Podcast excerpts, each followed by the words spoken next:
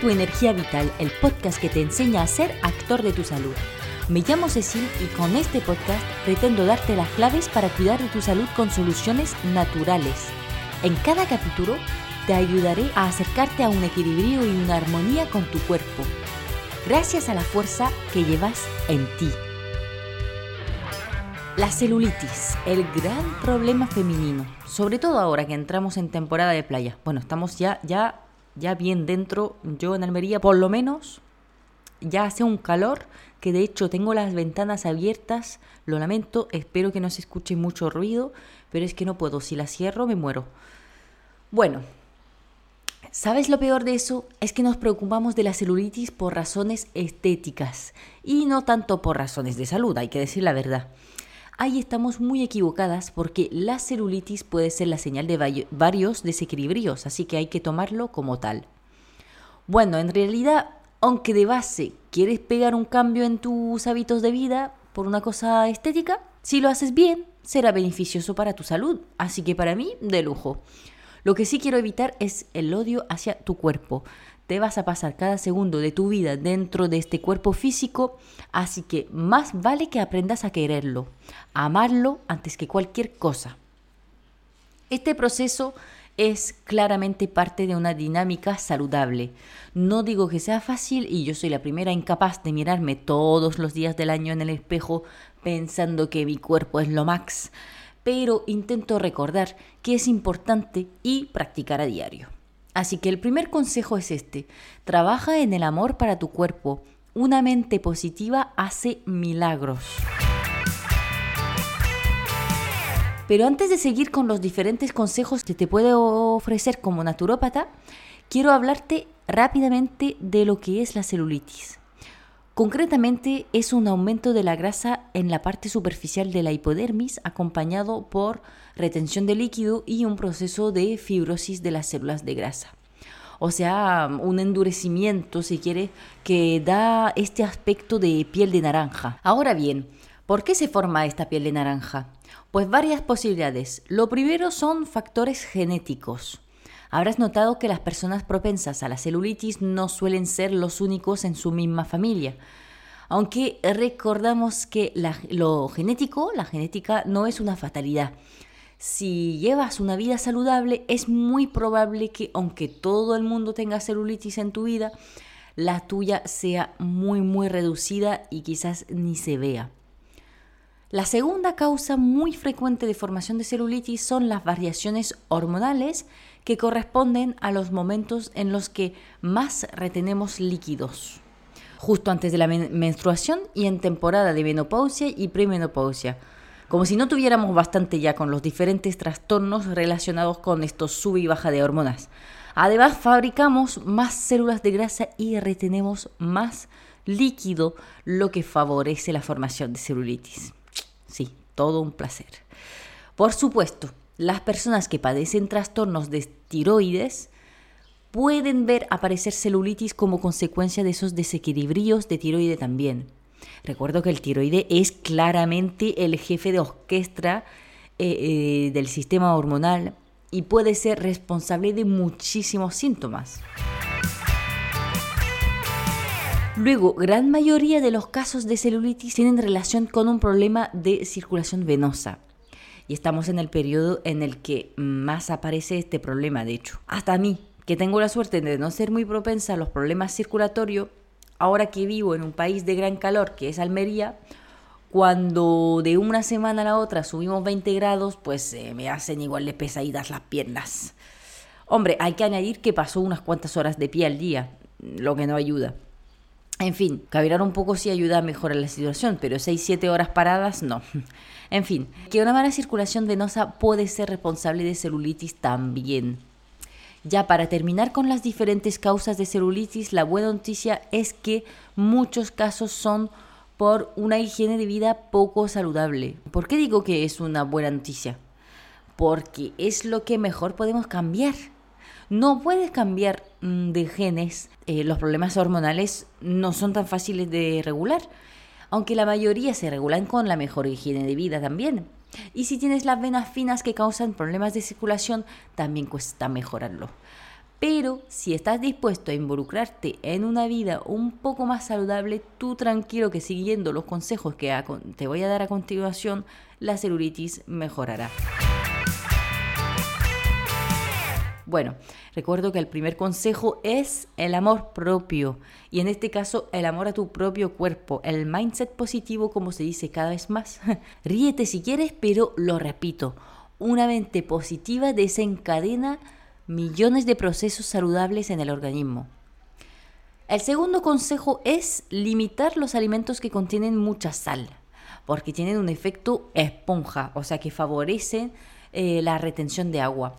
Lo primero es la sal misma, sobre todo refinada, pero también todo lo que son los productos industriales, el pan blanco, el queso, los embutidos, los pescados ahumados, las bebidas gaseosas.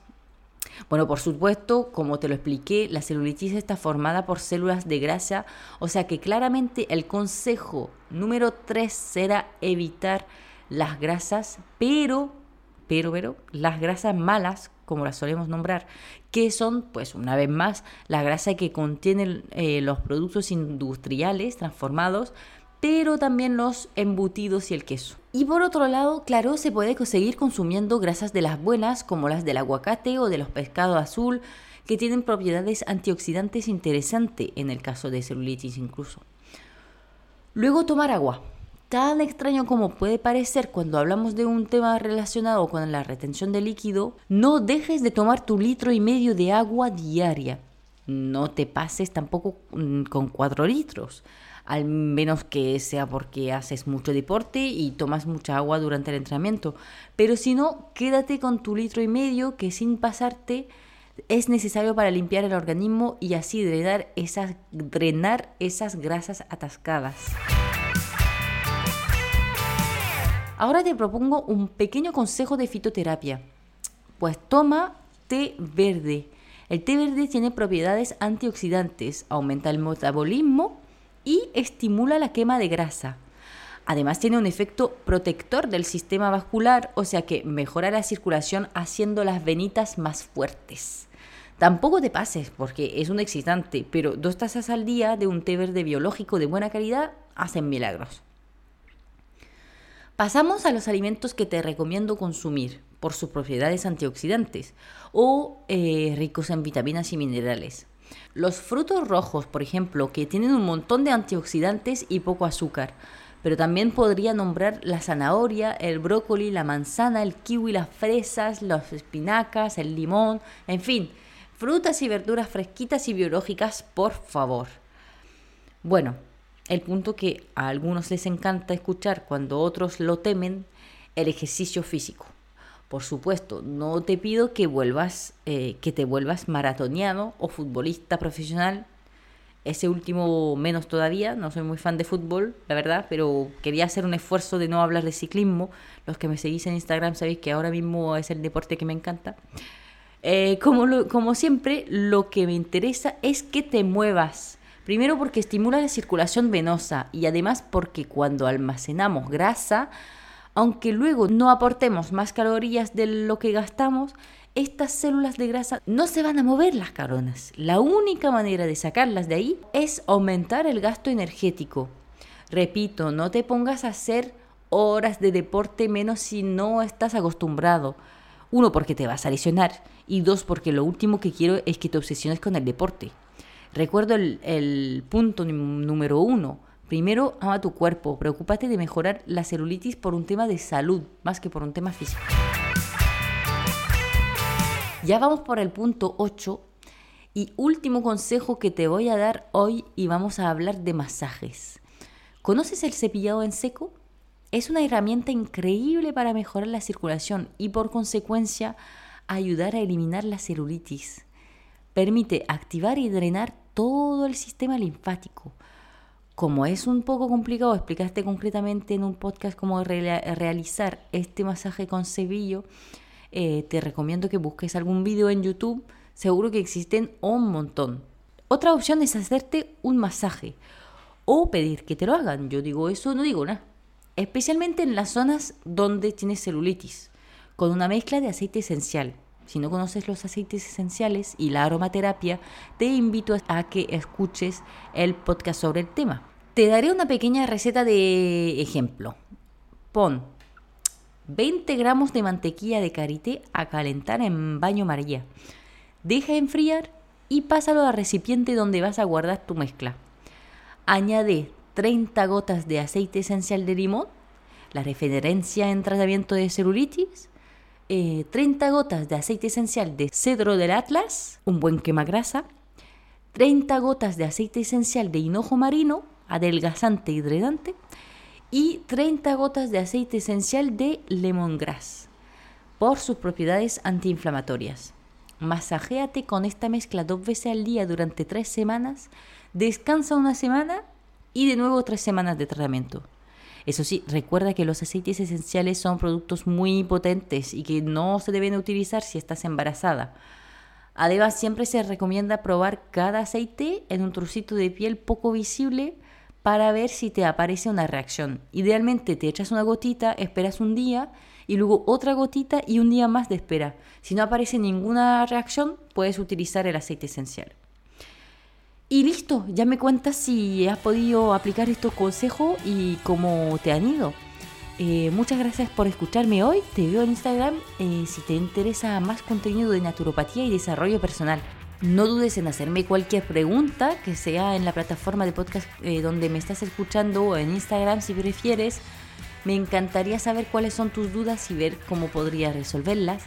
Y si te ha gustado el capítulo de hoy, no dudes en dejarme un comentario o unas estrellitas para apoyar mi trabajo. También puedes compartir una captura de pantalla del podcast en tus redes sociales para ayudarme a comunicar cada vez más sobre la salud natural. Tú eliges. Gracias por escucharme. Nos vemos en el siguiente capítulo de Cuida tu energía vital.